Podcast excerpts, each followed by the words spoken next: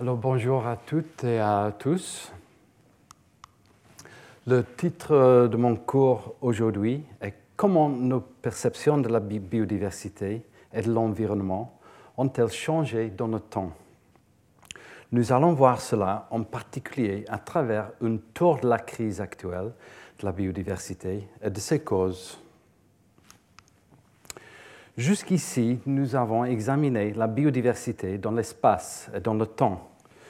Nous avons vu des modèles et nous avons vu que ces modèles peuvent être jalonnés d'événements et de rythmes variés. Par exemple, la complexification constante de la vie depuis ses origines est loin d'avoir été une longue fleuve tranquille. Non. Nous avons vu que les écosystèmes ont été massivement perturbés par des extinctions massives. Après quoi, la vie a lentement évolué vers de nouvelles façons d'occuper l'espace vide de ces écosystèmes. De nouvelles espèces sont apparues, conséquence de la possibilité génétique et l'opportunité écologique. Je vous ai aussi montré des exemples où la biologie peut être responsable de changements majeurs du climat au même titre que les processus physico-chimiques changements climatiques provoqués par les organismes photosynthétiques, notamment des eucaryotes photosynthétiques unicellulaires avant le Cambrien, qui ont aussi augmenté la concentration d'oxygène qui a permis l'évolution des animaux bilatériens complexes. Et également l'évolution et l'expansion des plantes sur Terre qui ont également provoqué une chute de la température à l'échelle planétaire. Cela m'amène à ce qui se passe aujourd'hui. Si l'histoire de notre planète était condensée en une période de 12 heures, Homo sapiens apparaîtrait dans les deux dernières secondes. L'époque de l'Anthropocène, lorsque l'humanité a commencé à laisser sa marque dans l'histoire de la Terre, débuterait il y a environ un dixième de seconde. Le terme Anthropocène a été forgé il y a 20 ans par le néerlandais Paul Crutzen, prix Nobel de chimie. En fait, il a bien mérité son, mérité son prix Nobel car il a en fait sauvé l'humanité et la planète en nous alertant du lien entre l'utilisation du chlorofluorocarbone et la perte de l'ozone dans l'atmosphère. On verra cela plus tard. Le terme Anthropocène signifie le moment où les activités humaines ont commencé à avoir un impact global sur la planète. L'Anthropocène succéderait ainsi à l'Holocène, qui a commencé après le dernier glaciaire vers 12 000 ans. Mais il y a encore un débat sur ce terme et, au cas où, quand il y aurait commencé. À partir des premières cultures de riz dans les rizières en Asie, qui ont augmenté les niveaux de méthane dans l'atmosphère, la conquête de l'Amérique du Sud au début du XVIIe siècle, ceci est le moment où l'on observe une baisse sensible des niveaux de CO2 à l'échelle mondiale, liée à la mort de 50 millions de personnes dans les Amériques, déclenchée par l'arrivée des Européens. À cette époque, les champs agricoles abandonnés ont été envahis par de nouvelles forêts, ce qui a entraîné la chute des niveaux de CO2, qu'on peut voir dans les, records, euh, dans les enregistrements. Crutzen lui-même proposait le début de l'Anthropocène au développement de la machine à vapeur de James Watt vers la fin du XVIIIe siècle, qui a donné suite, bien sûr, à la révolution industrielle. Une autre proposition encore serait avec la première explosion atomique en 1945. Ce débat risque de continuer et également de considérer s'il s'agit d'une nouvelle ère géologique ou juste d'une époque.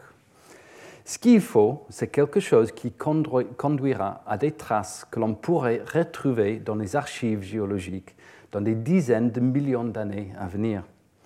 C'est le contraire de ce que font habituellement les géologues. Normalement, ils trouvent d'abord dans les roches un signal intéressant de quelque chose qui s'est produit dans un passé lointain, et puis ils essaient de l'expliquer. Pour l'Anthropocène, malgré notre forte empreinte sur la planète, il n'y a en fait pas grand-chose qui survivra à des millions d'années. le pic de radioactivité qui a suivi les explosions atomiques sera peut-être le signal le plus clair. En fin de compte, c'est le International Commission on Stratigraphy qui doit décider, ce qu'ils n'ont pas encore fait à ce jour. Cependant, fait remarquable, avant même l'ère industrielle, nous étions sur la bonne voie pour exercer un impact sur la biodiversité et sur notre environnement. Nous disposons de multiples exemples d'extinction de la mégafaune depuis l'apparition de l'homme. Le mammouth est un exemple parmi d'autres. Lorsque l'Homo sapiens a commencé à se répandre et à s'adapter à de nouveaux environnements, la planète abritait environ 200 genres de grands mammifères terrestres pesant plus de 50 kg. À l'aube de la révolution agricole, il n'en restait plus qu'une centaine. Et depuis, l'homme a plus encore affecté la biodiversité en transformant l'environnement. Les archives archéologiques de l'île en île racontent la même triste histoire. La grande île de Madagascar, au large de la côte orientale de l'Afrique, offre un exemple célèbre. Au cours de millions d'années d'isolement, une collection unique d'animaux s'y est développée. Parmi eux, l'oiseau éléphant, une créature sans ail de 3 mètres de haut et pesant près d'une demi-tonne, le plus grand oiseau du monde.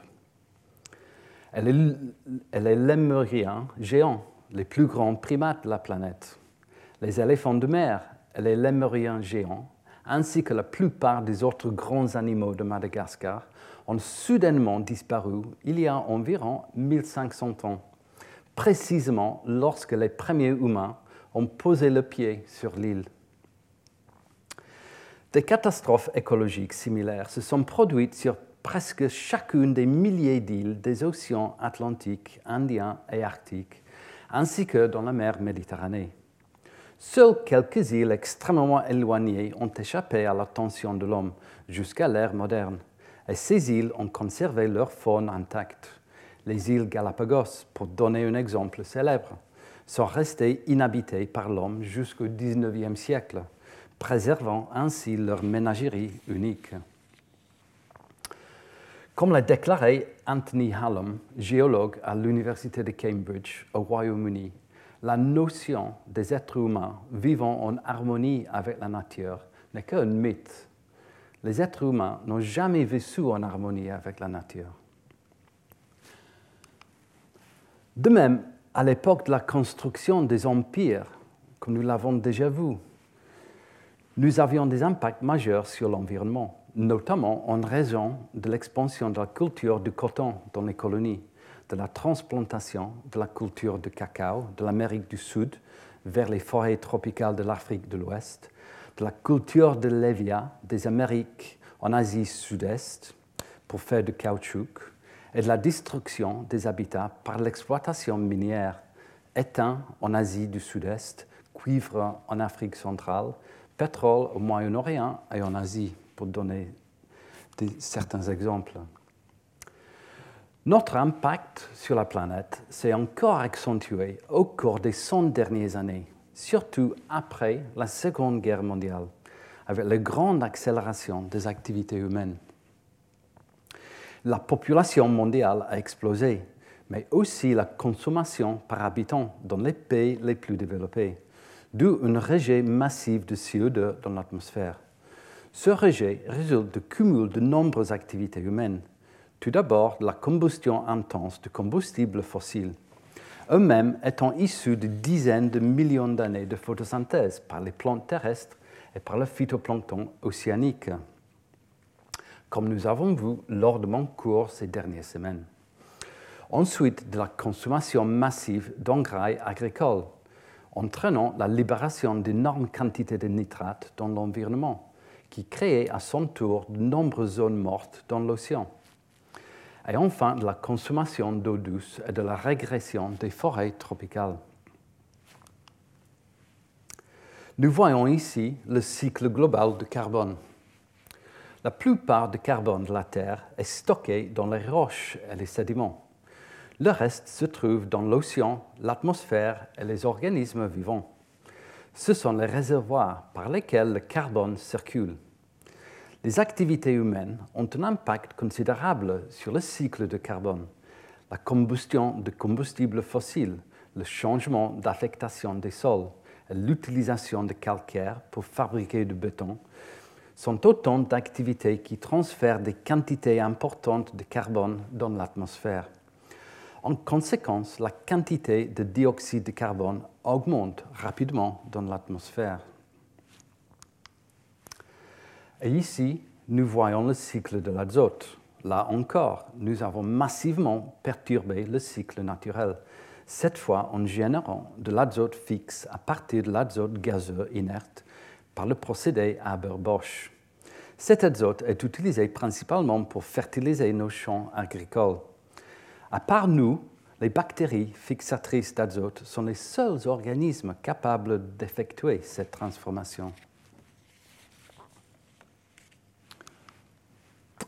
La consommation massive d'engrais agricoles et notre intervention dans le cycle d'azote sont fortement liées à nos efforts de nourrir une population de plusieurs milliards de personnes. Notre plus grand effort, la révolution verte, est souvent cité comme une grande réussite, mais il a aussi entraîné des problèmes majeurs de dégradation de l'environnement. En substance, la révolution verte est une tentative de surmonter les restrictions écologiques qui avaient auparavant limité la productivité agricole dans les tropiques. La fondation Ford et la fondation Rockefeller ont toutes deux été fortement impliquées dans son développement initial au Mexique. L'un des principaux dirigeants était Norman Borlaug, le père de la révolution verte qui a reçu le prix Nobel de la paix en 1970. On lui attribue le mérite d'avoir sauvé plus d'un milliard de personnes de la famine. L'approche de base consistait à développer des variétés de céréales à haut rendement, à étendre l'infrastructure d'irrigation, à moderniser les techniques de gestion, à distribuer des semences hybrides, des engrais synthétiques et des pesticides aux agriculteurs. Mais comme tous les efforts visant à échapper aux contraintes de la nature, on a finalement échangé les anciennes limites contre de nouvelles. La principale caractéristique de ces nouvelles variétés à haut rendement était d'augmenter l'indice de récolte, c'est-à-dire le rapport entre la matière comestible et la biomasse totale de la culture. En tant que telles, elles étaient conçues pour permettre une plus grande élimination nette des nutriments du sol, nutriments qui devaient ensuite être reconstitués, à l'aide d'engrais. L'ensemble semences-engrais qui a émergé a donc échangé la durabilité à long terme pour des rendements plus élevés avec une recette de dépendance aux engrais et de dégradation des sols sur le long terme. En outre, la dépendance fondamentale à l'égard des combustibles fossiles et des engrais dérivés des combustibles fossiles est intrinsèquement non durable. En fait, en termes d'énergie, elle n'est pas du tout productive. La riziculture traditionnelle produit dix fois plus d'énergie calorique qu'elle n'en consomme, alors que les pratiques de la révolution verte consomment plus qu'elles ne produisent. Nous avons vu à de multiples occasions dans le cadre de mon cours comment les interventions humaines dans le monde naturel, que ce soit à des fins commerciales ou dans le cadre d'approches de conservation bien intentionnées, ont échoué lamentablement. Une fois encore, nous constatons que la modification des écosystèmes est une activité périlleuse.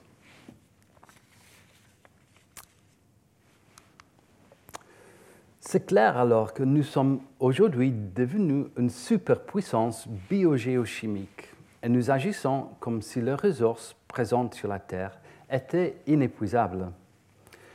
Jamais l'humanité n'a eu un tel pouvoir sur elle-même et pourtant rien ne garantit qu'il sera utilisé à bon escient, surtout si l'on considère l'usage qui en est fait actuellement. Par exemple, nous brûlons chaque année environ un million d'années de carbone produit par le plancton en forme de pétrole et gaz, et de forêts en forme de charbon. Nous court-circuitons ainsi les cycles biogéochimiques naturels, notamment les cycles de carbone et de l'azote.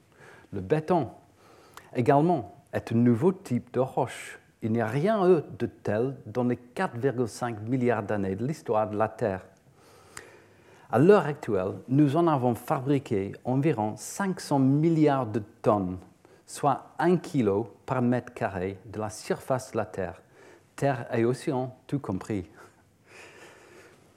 Nous sommes devenus une force équivalente à des centaines de volcans massifs en éruption en même temps. Au final, le taux actuel d'augmentation de CO2 atmosphérique est peut-être dix fois plus élevé qu'il ne l'était à la fin du Permien, durant la plus grande de toutes les extinctions massives, quand 90% de la biodiversité disparut. Nous avons vu l'impact de cela lors de ma cinquième leçon. Ce que nous ne savons pas, en revanche, c'est l'importance relative du taux de variation de la concentration de CO2 dans l'atmosphère et de la quantité réelle qu'elle peut atteindre. Si c'est le premier, nous avons de gros problèmes. Si c'est le deuxième cas, ce n'est peut-être pas si grave, car même si nous brûlons jusqu'à la dernière goutte de combustible fossile, nous n'arriverons probablement qu'à 2000 ppm de CO2 dans l'atmosphère, alors que les estimations situent les niveaux de CO2 à bien au-delà de 5000 ppm à la fin du Permien. En tout cas, c'est clair qu'il faut être très inquiet de ce qui se passe actuellement. Selon les dernières connaissances scientifiques, le cas du Paléocène-Éocène Thermal Maximum, le PETM, vieux de 55 millions d'années, mérite que l'on s'y attarde plutôt que l'événement du femme permien, car il est souvent considéré comme un analogue de la situation actuelle. Un réchauffement bref mais brutal se produit il y a des extinctions chez des organismes marins microscopiques notamment, des migrations d'espèces et donc des renouvellements phoniques. Nous avons vu qu'il a, correspondu à un réchauffement important et soudain de la Terre, accompagné d'une hausse du niveau marin de 50 à 100 mètres. Au moment où cet épisode de réchauffement survient, la planète baigne déjà dans un climat très doux que l'on qualifie de période greenhouse, période de serre, car même aux plus hautes latitudes, le climat reste clément et il n'y a pas ou peu de glace au pôle. Par ailleurs, ce climat est assez homogène et les ceintures climatiques peu marquées.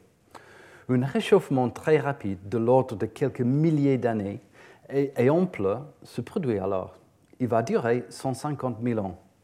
Les, modèles, paléoclimatiques envisagent que la température moyenne annuelle de l'eau de mer a augmenté de 5 à 7 degrés en moins de 20 000 ans, atteignant 34 degrés dans de vastes zones de l'océan et 23 degrés en été dans les eaux polaires.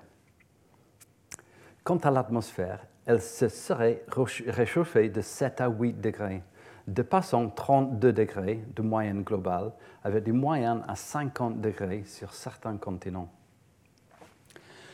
Les mécanismes susceptibles d'avoir engendré un tel phénomène ne sont pas légion. Les scientifiques ont trouvé de l'évidence pour l'activité volcanique et des émissions importantes de CO2, tout spécialement dans, dans l'Atlantique Nord.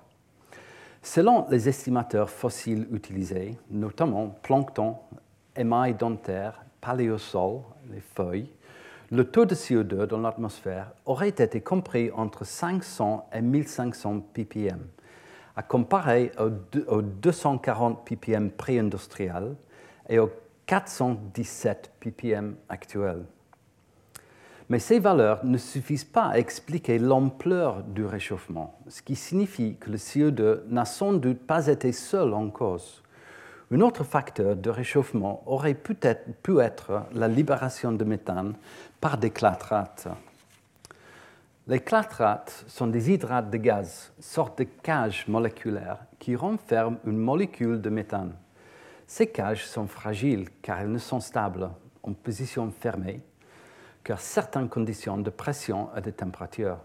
Ces conditions de stabilité font que les clatrates sont actuellement localisés dans les sols gelés de Sibérie et du Canada, mais aussi sur le fond des océans. Si les conditions changent par réchauffement ou baisse de pression, les cages instables s'ouvrent en libérant du méthane dans l'atmosphère. Or, le méthane est un gaz à effet de serre quatre fois plus puissant que le CO2, même si sa persistance dans l'atmosphère est plus courte. Il a la capacité de provoquer un important réchauffement et surtout de provoquer un emballement de processus. Plus de clatrates seront brisées, plus il y aura de méthane libéré. Et plus il fera chaud, et plus d'autres clatrates seront déstabilisées. Un tel emballement a peut-être peut été la cause du changement brutal du climat lors du PETM.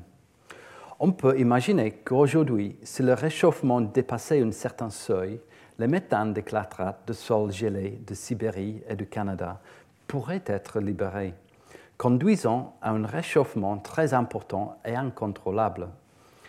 Cette hypothèse ne relève pas de la science-fiction, car ces derniers étés, des boules énormes sont apparues dans le permafrost, provoquant, outre le largage de méthane, de spectaculaires cratères de plusieurs mètres de diamètre en Yakoutie, en Sibérie orientale.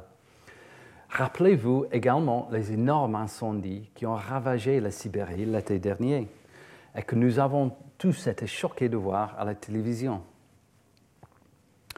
Ce qu'on doit alors retenir du PETM au cours duquel les changements climatiques furent sans doute moins rapides que le changement actuel, mais malgré tout brutaux, ce qui s'est traduit par une gamme très large de modifications.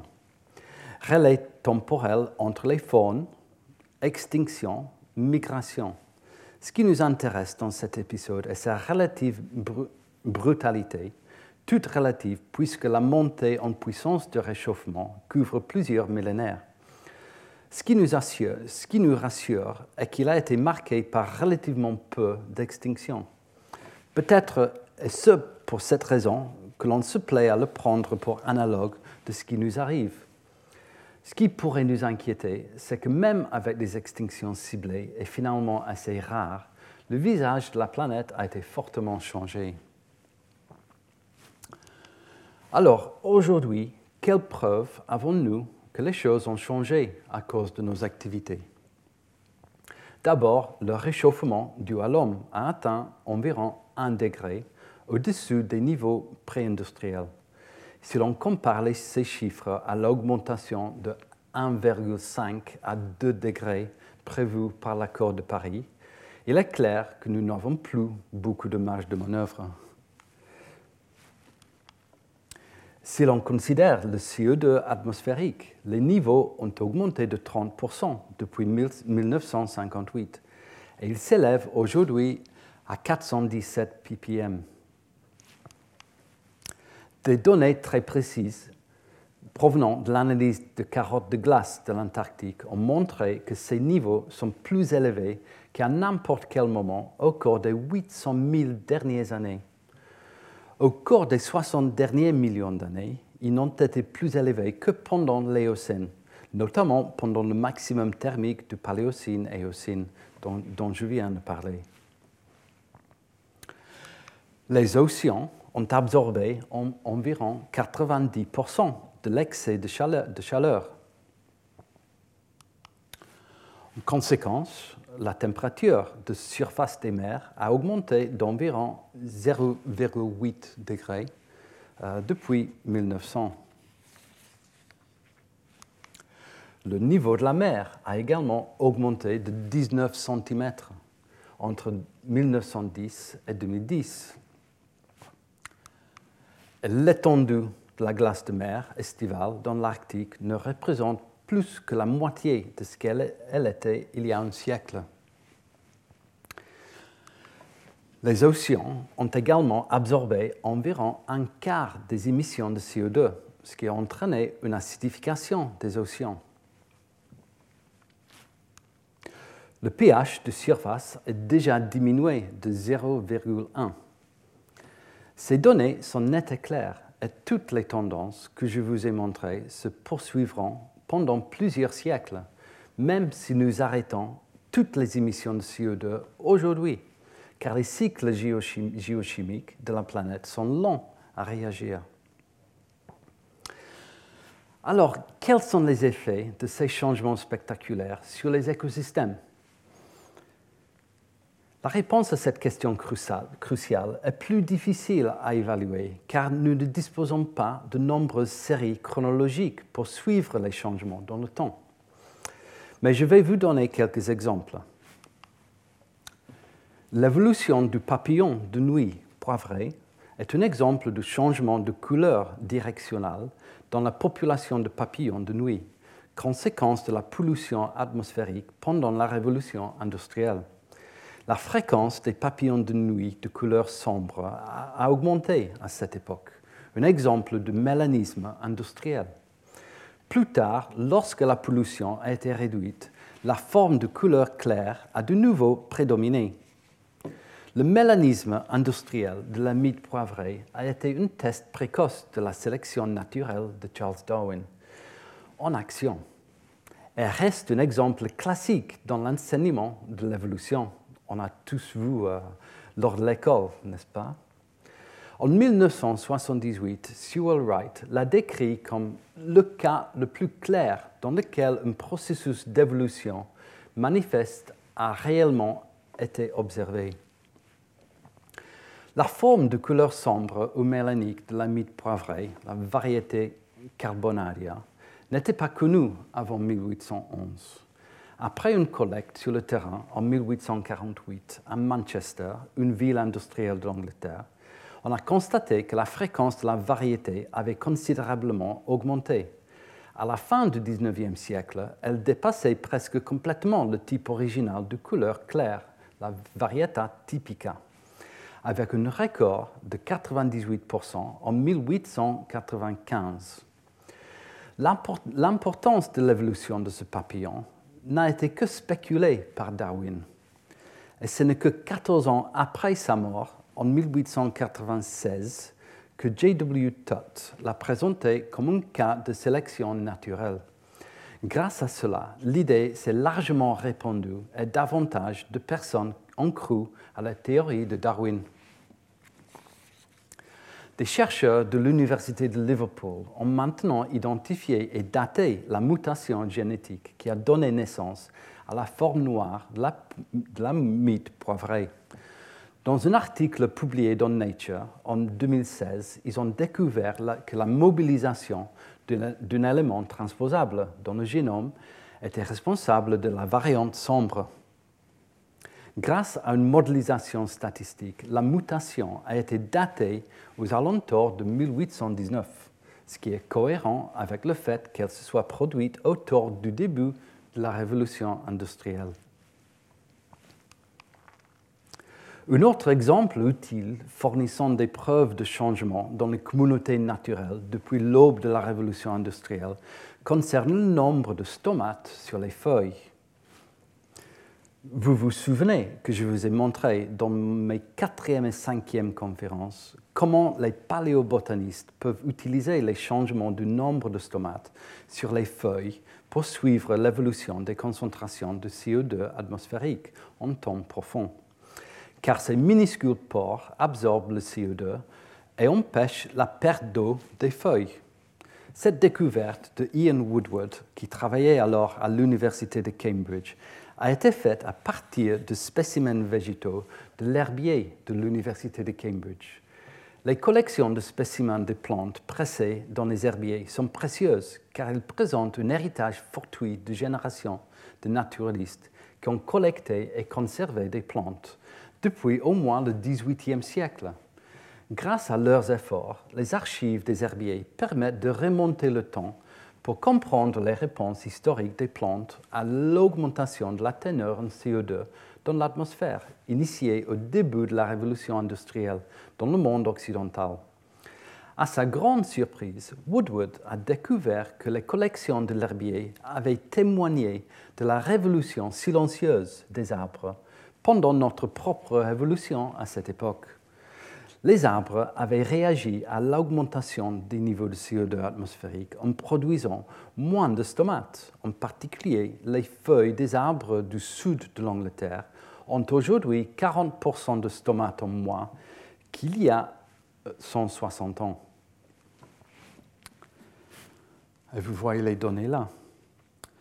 Dans les, dans les écosystèmes marins, certaines études ont signalé les changements dans les distributions, les abondances et les phénologies. Dans cet exemple emblématique, en utilisant les données d'une série chronologique collectée au Royaume-Uni par le Continuous Plankton Recorder sur plusieurs décennies, Gregory Beaugrand a constaté des changements dans les distributions de copépodes dans l'Atlantique Nord, indiquant que les copépodes adaptés aux eaux tempérées sont en train de se déplacer vers le nord. Et dans une autre étude, les scientifiques ont comparé les coquilles calcifiées du plancton microscopique connu sous le nom des foraminifères, recueillies par l'expédition HMS Challenger dans les années 1870, avec les forams recueillis par Tara Ocean plus d'un siècle plus tard. Bien que les données ne portent que sur quelques organismes, elles indiquent très clairement que les coquilles calcifiées de ces organismes se sont considérablement amincies probablement en raison de l'acidification des océans. À part ces exemples spécifiques, cette grande accélération des activités humaines a également provoqué une crise de la biodiversité. Voyons donc où nous en sommes aujourd'hui. Dans quelle mesure les activités humaines ont-elles un impact sur la biodiversité? Nous voyons à gauche l'impact humain sur la biomasse mondiale des mammifères au cours des 100 000 dernières années. Au final, la biomasse des mammifères sauvages a été réduite par 6 environ. Dans le même temps, la biomasse totale des mammifères a été multipliée par 4 environ, en raison de l'augmentation du bétail destiné à notre consommation, liée à l'augmentation de la population humaine. Ceci peut être visualisé aussi dans, cette manière, en termes toujours de, biomasse animale sur Terre. Les humains, cette figure montre que les, humains et le bétail l'emportent sur la faune sauvage environ, environ 20 fois en termes de biomasse. Et de même, les poulets l'emportent sur les oiseaux sauvages environ trois fois. Ces animaux domestiqués se sont répandus avec nous dans le monde entier. Il y a dix mille ans, pas plus de quelques millions de moutons, de bovins, de chèvres, de sangliers et de poulets vivaient dans les niches afro-asiatiques restreintes. Aujourd'hui, le monde compte environ un milliard de moutons, un milliard de porcs, plus d'un milliard de bovins et plus de 25 milliards de poulets. Et ils sont partout le poulet domestiqué est la volaille la plus répandue de tous les temps. Après l'Homo sapiens, les bovins, les porcs et les moutons domestiqués sont les deuxièmes, troisième et quatrième grands mammifères les plus répandus dans le monde. Du point de vue de l'évolution, qui mesure le succès par la survie et la reproduction, la révolution agricole a été une merveilleuse aubaine pour les poulets, les bovins, les porcs et les moutons. Malheureusement, la perspective évolutionniste est une mesure incomplète de succès car elle ne tient pas compte de la souffrance et du bien-être des individus. Revenons à notre impact sur l'environnement dans le passé.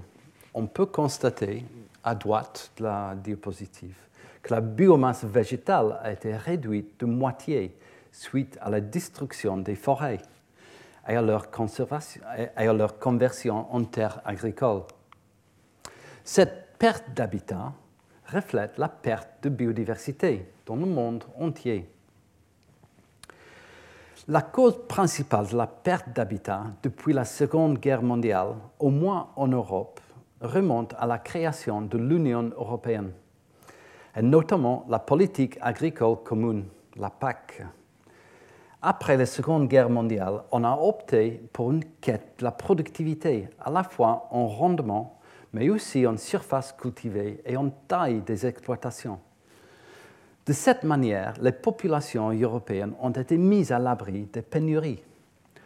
Le remembrement a été la grande affaire des années 60, avec destruction massive des haies et des bosquets pour un travail plus facile et plus efficace. Les choix politiques retenus, sans vouloir porter de jugement rétrospectif sur leur opportunité, ont imposé un certain modèle économique aux agriculteurs, un modèle en contradiction totale avec les valeurs environnementales.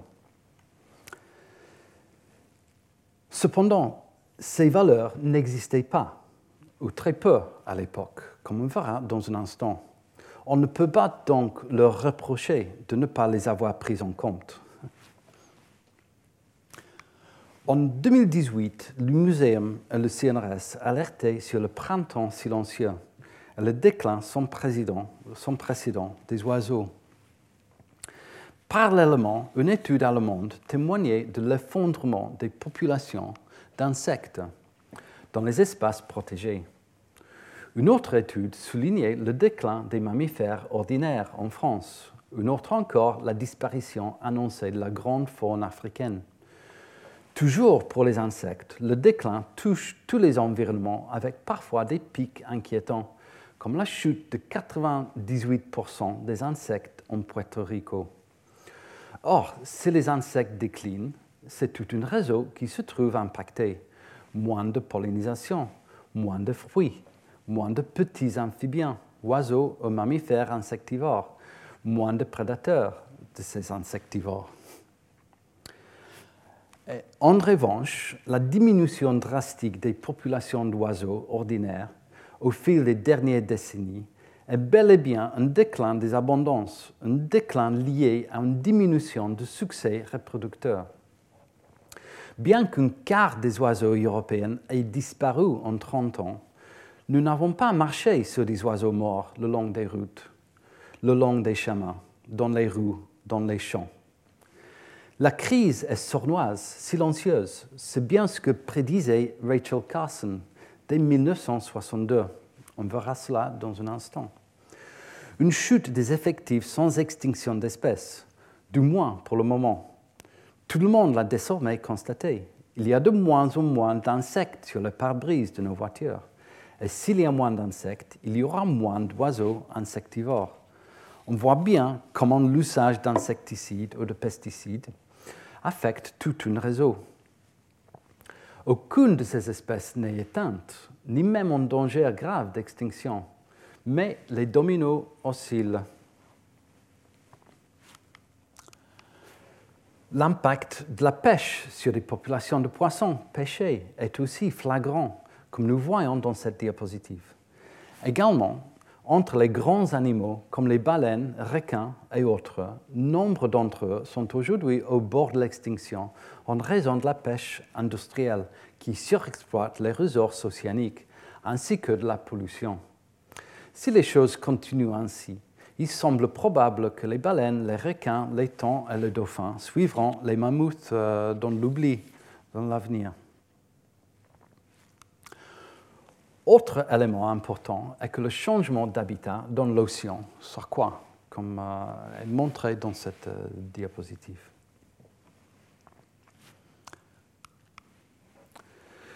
Alors pourquoi une si grande accélération des changements de notre environnement en si peu de temps La réponse tient à notre évolution culturelle. Elle nous permet de transmettre des informations aux générations futures beaucoup plus rapidement que la seule évolution biologique. Ceci est unique pour l'espèce humaine.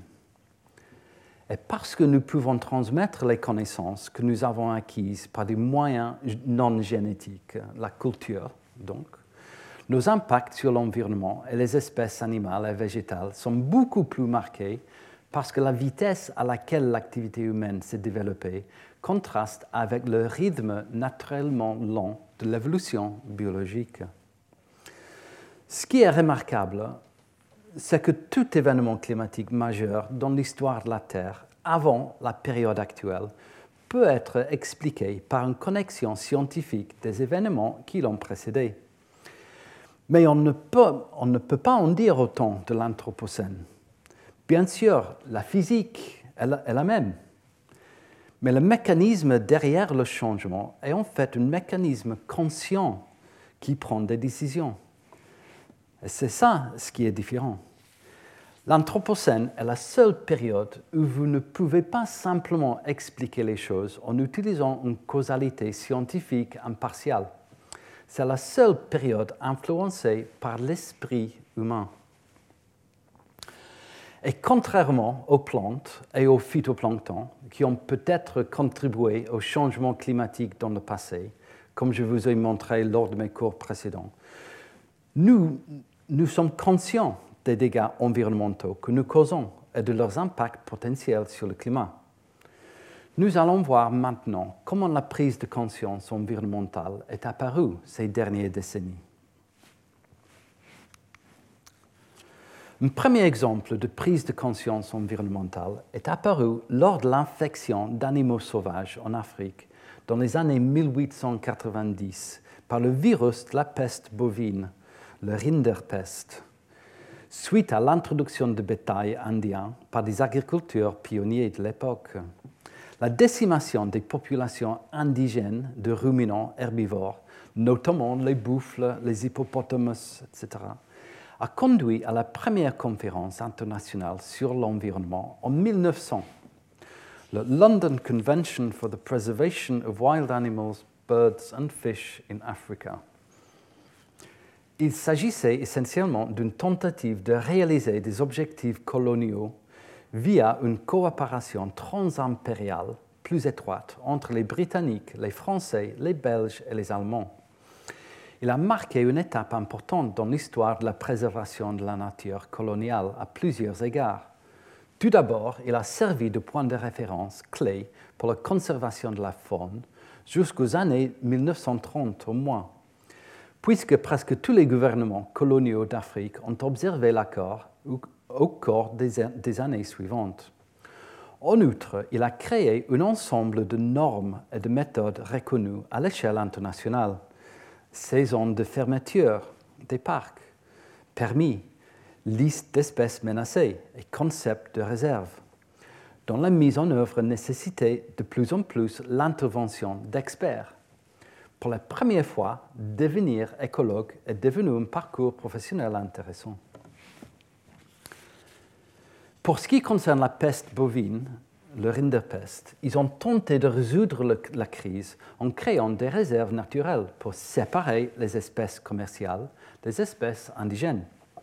Mais cela n'a fait qu'exacerber le problème, car cela a créé des refuges naturels dans lesquels le virus pouvait continuer à se propager. Encore une fois, les interventions visant à restaurer la stabilité des écosystèmes naturels n'ont fait qu'aggraver le problème. Pendant les premières décennies du XXe siècle, la coordination des efforts de conservation au-delà des frontières nationales et impériales a été de plus en plus marquée par une évolution vers des parcs et sanctuaires permanents, considérés comme les véhicules les plus appropriés pour la protection de la nature. D'une manière générale, il y avait deux modèles dominants à suivre. Le premier est le parc national, américain apothéose du monument national, dont le but est de préserver des paysages spectaculaires et de, les rendre accessibles aux loisirs. Yellowstone en, est un exemple, à droite sur la diapo. Combinant des objectifs scientifiques et touristiques, il a inspiré la création de Kruger en 1926. L'autre modèle s'inscrit dans une logique scientifique plus stricte de protection, de biocénose entière, avant l'apparition du terme écosystème en 1935, et est illustré par le Parc national suisse, fondé en 1913 dans une région alpine reculée. Ce prototype a fourni le moule de la réserve intégrale à des fins exclusivement scientifiques et a par exemple sous-tendu plusieurs efforts de conservation français, notamment à Madagascar, où des réserves naturelles ont été créées en 1927 exclusivement pour la recherche scientifique. Comme nous le verrons plus loin, l'idée de créer des zones auxquelles l'homme n'a absolument pas accès par opposition à une philosophie plus ouverte consistant à créer des territoires où l'homme vit respectueusement avec le monde naturel qui l'entoure, continue aujourd'hui de représenter deux scénarios alternatifs pour la préservation de la nature. La première impulsion majeure donnée au mouvement de protection de la nature post-guerre est venue de Rachel Louise Carlson. Carlson est une biologiste marine américaine, auteur et défenseur de l'environnement. Dans le livre Silent Spring, Printemps silencieux, publié en 1962, est considéré comme ayant fait progresser le mouvement environnemental mondial, notamment aux États-Unis. Le principal argument de Carson est que les pesticides ont des effets néfastes sur l'environnement. Selon elle, il serait plus juste de les appeler des biocides, car leurs effets se limitent rarement aux parasites visés. Le DDT en est le meilleur exemple, mais d'autres pesticides synthétiques sont également mentionnés, dont beaucoup entraînent une bioaccumulation dans les organismes non ciblés et agissent comme des perturbateurs endocriniens, c'est-à-dire des produits chimiques qui peuvent interférer avec les systèmes endocriniens ou hormonaux. Carson accuse également l'industrie chimique de répandre intentionnellement la désinformation et les fonctionnaires d'accepter sans critique les affirmations de l'industrie. La majeure partie du livre est consacrée aux effets du pesticide sur les écosystèmes naturels, mais quatre chapitres détaillent également des cas d'empoisonnement humain aux pesticides, de cancer et d'autres maladies attribuées aux pesticides. Elle a également attribué le récent déclin des populations d'oiseaux, selon ses termes, le silence des oiseaux, à la surutilisation des pesticides. Le livre a suscité une opposition farouche de la part des entreprises chimiques. De nombreux critiques ont affirmé à plusieurs reprises qu'elle appelait à l'élimination de tous les pesticides. Pourtant, Carson avait clairement indiqué qu'elle ne préconisait pas l'interdiction ou le retrait complet des pesticides utiles, mais qu'elle encourageait au contraire une utilisation responsable et soigneusement gérée en tenant compte de l'impact des produits chimiques sur l'ensemble de l'écosystème.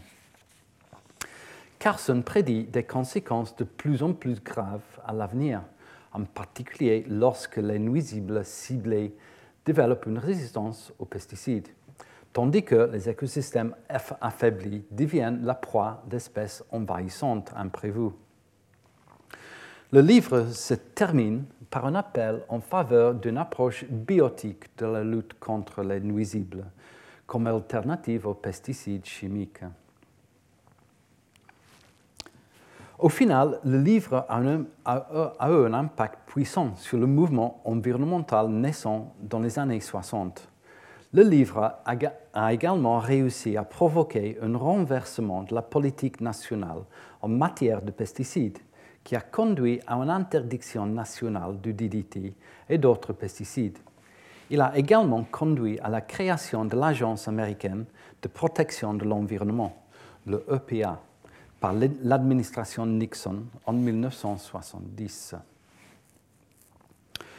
Un autre héritage que l'on peut relier à l'environnementalisme stimulé par Silent Spring est la création du World Wildlife Fund en 1961 le WWF a représenté une toute nouvelle échelle d'activités de campagne et de collecte de fonds au nom du mouvement international de conservation. Et contrairement à l'UICN et à d'autres organisations qui ont suivi, le WWF dispose de moyens financiers importants qui lui ont permis de lancer une série d'initiatives de conservation allant des Galapagos aux savanes africaines. Le, mouvement environnemental catalysé par Silent Spring a également réussi à organiser le jour de la Terre pour soutenir la protection de l'environnement. L'idée a été proposée pour la première fois en 1969 lors d'une conférence de l'UNESCO à San Francisco par le militant pour la paix John McConnell. il proposait plus précisément une journée en l'honneur de la Terre et du concept de paix. Cette journée pour la nature a ensuite été sanctionnée par une proclamation rédigée par McConnell et signée par le secrétaire général des Nations Unies. Le jour désigné, un mois plus tard, le 22 avril 1970, plus de 20 millions de personnes sont descendues dans la rue la première journée de la Terre reste en fait la plus grande manifestation d'une journée dans l'histoire de l'humanité. Le premier jour de la Terre était centré sur les États-Unis. Mais en 1990, des manifestations dans 141 pays ont été organisées. Le jour de la Terre est désormais un événement annuel qui comprend un large éventail de manifestations coordonnées au niveau mondial par earthday.org, auxquelles participent aujourd'hui un milliard de personnes dans plus de 193 pays. L'année dernière, elle a fêté son cinquième anniversaire. Le jour de la Terre 2016, l'accord historique de Paris a été signé par les États-Unis, la Chine et quelques 120 autres pays. Cette signature a permis de satisfaire une exigence essentielle pour l'entrée en vigueur du projet historique de traité de protection du climat adopté par consensus par les 195 nations présentes à la conférence des Nations Unies sur le changement climatique de 2015 à Paris, la COP 21, bien sûr. Une autre réussite qui mérite d'être mentionnée est la manière dont nous avons réussi à éviter l'appauvrissement de la couche d'ozone dans la haute atmosphère. L'humanité a été en fait étonnamment proche de provoquer une catastrophe au cours des dernières décennies.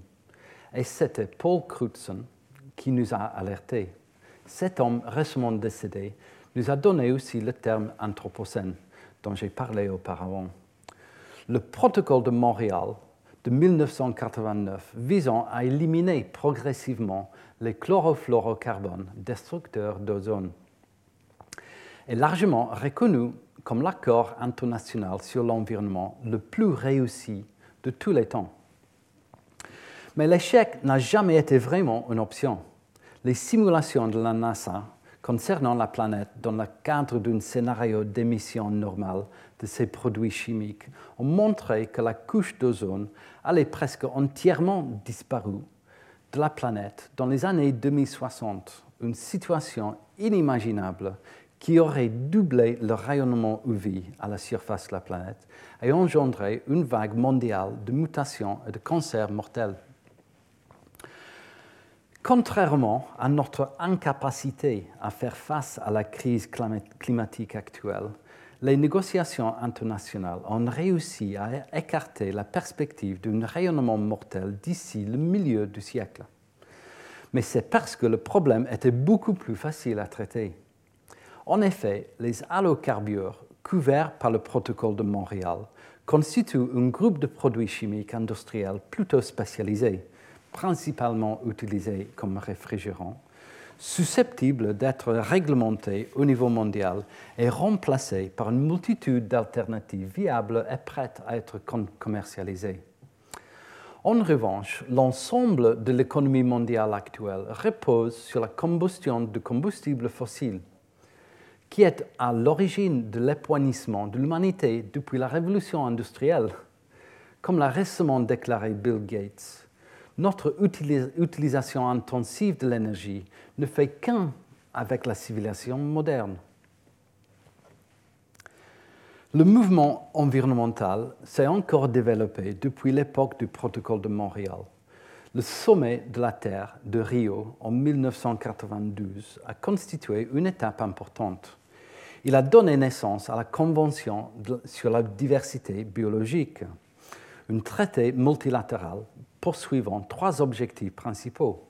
La conservation de la diversité biologique, biodiversité, l'utilisation durable de ces éléments et le partage juste et équitable des avantages découlant des ressources génétiques. La convention a été ouverte à la signature lors du sommet de la Terre à, Rio de Janeiro le 5 juin 1992 et comporte deux accords complémentaires, le protocole de Cartagena et le protocole de Nagoya. Le protocole de Nagoya concerne l'accès aux ressources génétiques et le partage juste et équitable des avantages découlant de leur utilisation. Le ABS, Access Benefit Sharing en anglais. Le protocole de Nagoya a été adopté en 2010 à Nagoya, au Japon, et est entré en vigueur en 2014. 2010 était également l'année internationale de la biodiversité. Le plan stratégique pour la biodiversité qui a suivi comprend les objectifs d'Aichi en matière de biodiversité.